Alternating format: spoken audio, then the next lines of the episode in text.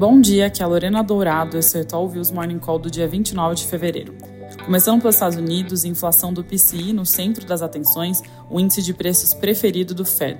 O dado sai logo mais às 10h30 e deve ser mais um número forte, com o núcleo mostrando aceleração na margem de 0,17 para 0,40 e com o Supercore, uma medida específica de serviços tirando a categoria de moradia, também subindo de forma pronunciada de 0,28 para 0,60%, alcançando ali 7% em termos anualizados, que seria o ponto mais alto da série histórica, se as nossas previsões se confirmarem. Esse dado pior, com uma composição desfavorável, não deve permitir abrir o caminho para que os cortes comecem em breve, aumentando os riscos de, de que a flexibilização comece em junho ou depois. Dando um pulo na Europa, hoje cedinho os CPIs regionais saíram por lá e a inflação na França e na Espanha vieram próximas do esperado, em 2,9 e 2,8 na variação anual, e o dado para a Alemanha deve sair às 10 horas e a gente acredita que deva mostrar uma dinâmica parecida em 2,7%.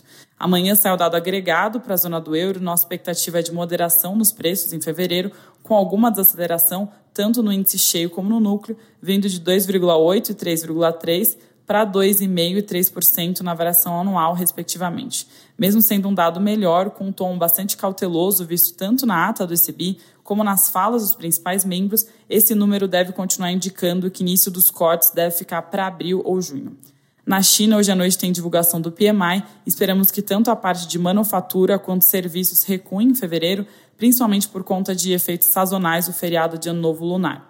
No detalhe, o PMI de manufatura deve cair de 49,2 para 48,9, enquanto a parte de não, não manufatura deve recuar de 50,7 para 50,2. Ambos PMIs vão estar bastante próximos do limiar de 50 pontos, que separa uma zona de expansão da atividade de uma zona de possível contração.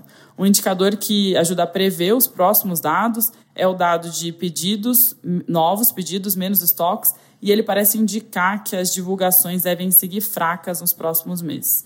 Vindo para o Brasil, o dado principal vai ser a taxa de desemprego medida pela PNAD, saindo às 9 horas. Esperamos que o mercado de trabalho continue mostrando resiliência, com o desemprego ficando estável em 7,9%, com ajuste sazonal em janeiro, mostrando uma leve alta para 7,7% no dado sem ajuste. Ontem teve também inflação do GPM, que acabou mostrando uma deflação de 0,52 na margem, menos intensa do que nossa expectativa, em menos 0,58, levando a taxa em 12 meses para menos 3,8. Esse número negativo foi puxado principalmente pela parte de preços no atacado, refletindo a queda nos preços de soja, milho e minério de ferro. Teve também pesquisa de confiança da FGV saindo e mostrou recuo tanto no setor de serviços como varejo em fevereiro. Indo para o noticiário político, a cúpula do G20 teve início ontem aqui no Brasil e contou com a abertura do ministro Haddad, além de falas do presidente do Banco Central, Roberto Campos Neto.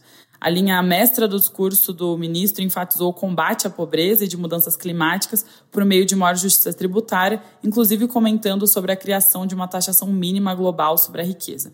O presidente do BC complementou que políticas macroeconômicas, fiscais e monetárias sólidas e bem calibradas são fundamentais nesse sentido, já que contribuem para a redução da desigualdade. Nessa terça-feira, como foi comentado aqui, o presidente Lula assinou medida provisória que revoga a reoneração da folha de empresas de 17 setores. No entanto, a MP não revogou os dispositivos referentes às prefeituras. Isso significa a manutenção da reoneração dos municípios de até 156 mil habitantes, ação que acabou causando mal-estar no Congresso Nacional. O presidente do Senado, Rodrigo Pacheco, classificou a medida do governo como uma solução parcial e ainda ameaçou dar um encaminhamento próprio caso o executivo não apresente uma alternativa. Para ele, não se pode tratar de maneira diferente a desoneração para setores e municípios. Segundo a Folha, a Confederação Nacional dos Municípios convocou os prefeitos para uma mobilização no dia 6 de março, ampliando a pressão sobre parlamentares e governo em anos de eleições municipais.